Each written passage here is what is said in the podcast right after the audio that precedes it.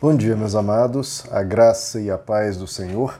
Eu sou o pastor Rômulo Pereira, da Igreja Batista Palavra da Graça, e hoje nós vamos estudar os Atos dos Apóstolos, capítulo 13, verso 39, que nos diz: Por meio dele, todo aquele que crê é justificado de todas as coisas das quais não podiam ser justificados pela lei de Moisés. Bom, queridos, eu quero trabalhar esse verso aqui em pelo menos dois vídeos. Então, primeiro quero falar sobre esse termo, ser justificado, porque há uma diferença aqui entre o, o termo principal do verso anterior, que é o verso anterior falou sobre ser perdoado de todos os pecados. Ser perdoado, é claro, remoção da culpa, remoção da punição. O que é ser justificado? São ligeiramente semelhantes, mas um pouco diferentes.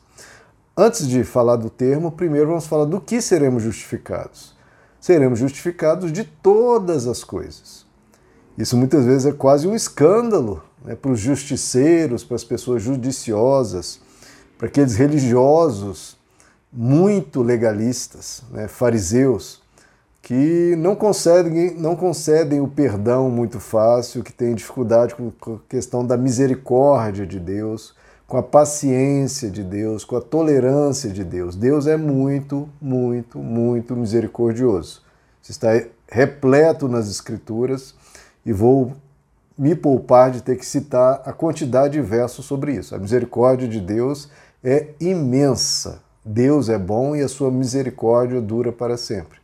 Então, é de todas as coisas. Então, de todo pecado, seja passado, presente, futuro, seja pecados de ação, seja pecados de omissão, seja pecados a pessoa fazendo com consciência daquilo, seja os pecados da ignorância, enfim, pecados pequenos, menores, de menor importância, seja pecados gigantescos, né, ações cruéis mesmo e perversas, tudo. Nós somos justificados de todas as coisas por meio de sangue, do sangue de Cristo. Então, o perdão e a justificação que o Evangelho concede são sem par, são sem comparação. É um perdão total, absoluto, completo de toda e qualquer iniquidade. É de todas as coisas, repito, de todas as coisas. Agora, entrando nesse termo justificado, o que, que isso quer dizer, queridos? É, o que esse termo expressa é que nós recebemos uma não apenas o perdão, mas também a justiça de Deus.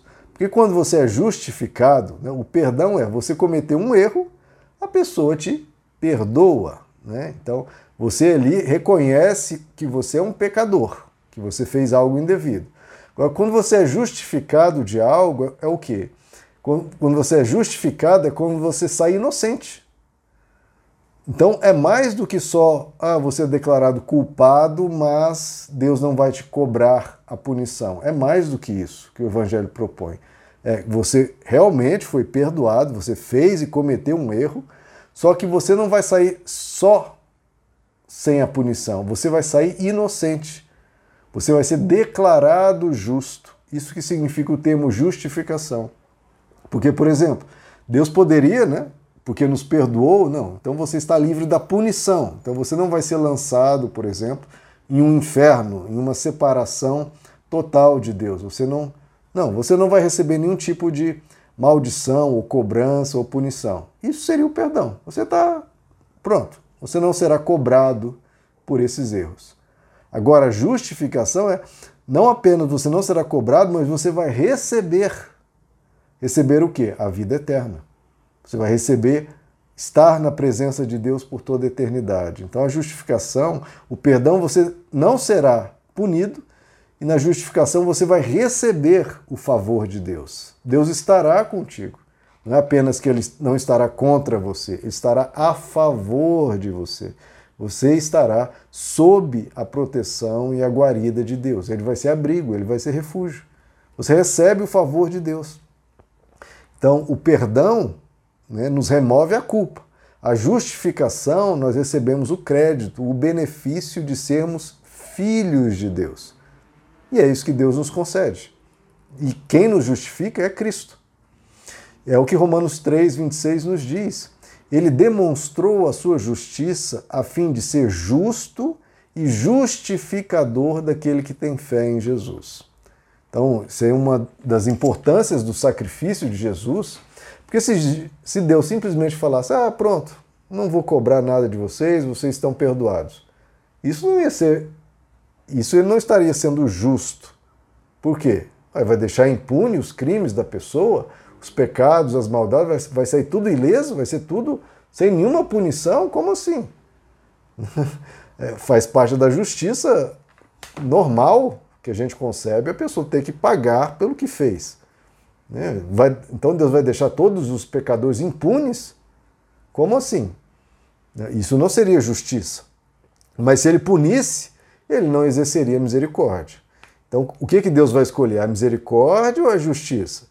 Se ele for misericordioso, não vai ser justo. Se ele for justo, não vai ser misericordioso. O que, que Deus faz?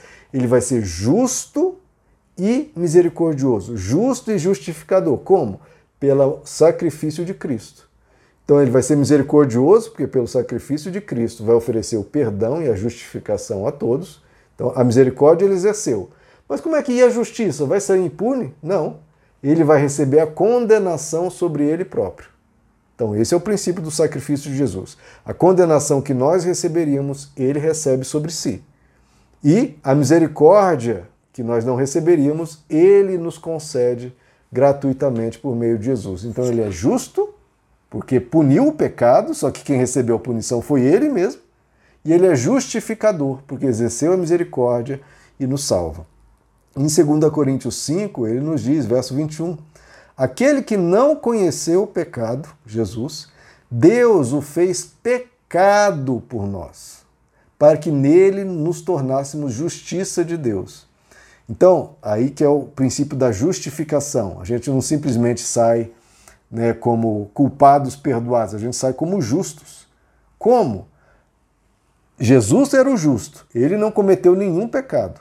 Aquele que não conheceu o pecado, né? totalmente puro, inocente, totalmente sem pecado.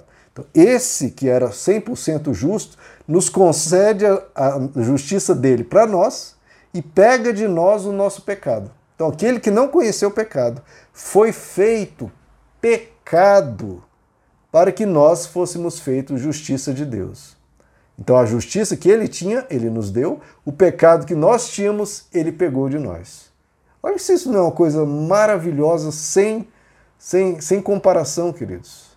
Ele pegou toda a mancha, toda a sujeira, toda a poluição, todo o pecado, a corrupção nossa e recebeu sobre si e concedeu a nós a toda a beleza, toda a justiça, toda a integridade, toda tudo que ele é de justo, santo e bom e nos concedeu.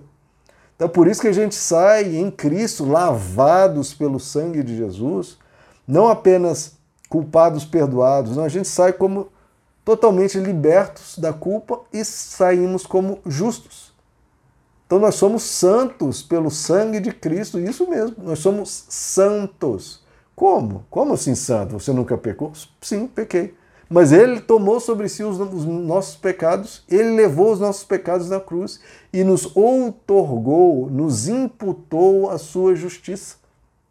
Para que nós entrássemos no céu, não de cabeça baixa, humilhados, perdoados, mas saímos né, é, cabeça baixa, os, os anjos todos apontando para. Não, a gente chega lá vestidos com vestes brancas. A gente chega no céu totalmente inocentados, totalmente recebendo sobre nós a justiça de Cristo. É como se, né, se alguém tinha que ser culpado por um crime, ele falou: Jesus falou: não, fui eu, fui eu o culpado, entre aspas, né? Vamos usar essa comparação. Fui eu o culpado. Então ele recebe toda a condenação e a gente sai como livres, totalmente inocentes. É isso que ele nos faz.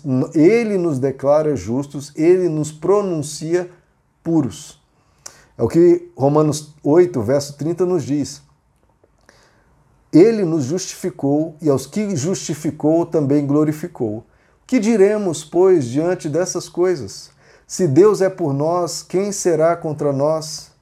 Então, esse verso tão citado muitas vezes, se Deus é por nós, quem será contra nós? É nesse sentido de justificação, ou seja, quem vai nos culpar, quem vai nos acusar? Que é o que o texto explica. O que ele explica? Os versos seguintes, essa afirmação. Se Deus é por nós, quem será contra nós? Pois aquele que não poupou o seu próprio filho, antes por todos nós entregou, como não nos dará também com ele todas as coisas? E aí ele chega no verso que eu quero explicar. Quem intentará acusação contra os escolhidos de Deus? Quem vai nos acusar? Se é Deus quem nos justifica. Então a gente chega no céu, ninguém vai nos acusar, ah, aquele ali foi um assassino, aquele ali foi um mentiroso, aquele ali era uma pessoa pervertida, isso e aquilo. Não, por quê? Quem intentará acusação contra nós? Se é Deus que nos justifica pelo sangue de Cristo ainda. Quem é que vai intentar acusação? Quem nos condenará? Se é Cristo quem morreu, ou antes quem ressuscitou, está à direita de Deus e intercede por nós.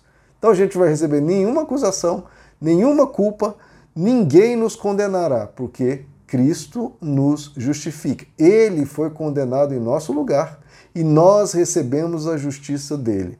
Nós somos declarados perdoados e declarados limpos, inocentes e puros de agora em diante por meio do sangue de Jesus. Nós estamos 100% limpos, queridos. Perdoados e justificados. Perdoados e justificados. Então é uma limpeza total uma ficha dos nossos pecados totalmente zerada e que a gente pode agora andar em 100% de paz, sem cabeça baixa, sem nos sentindo as piores das pessoas ou sentindo que a gente não presta, não. Nós fomos perdoados e fomos justificados graças ao nosso Senhor e Salvador Jesus Cristo. Meus amados, que Deus lhes abençoe. A graça e a paz do Senhor.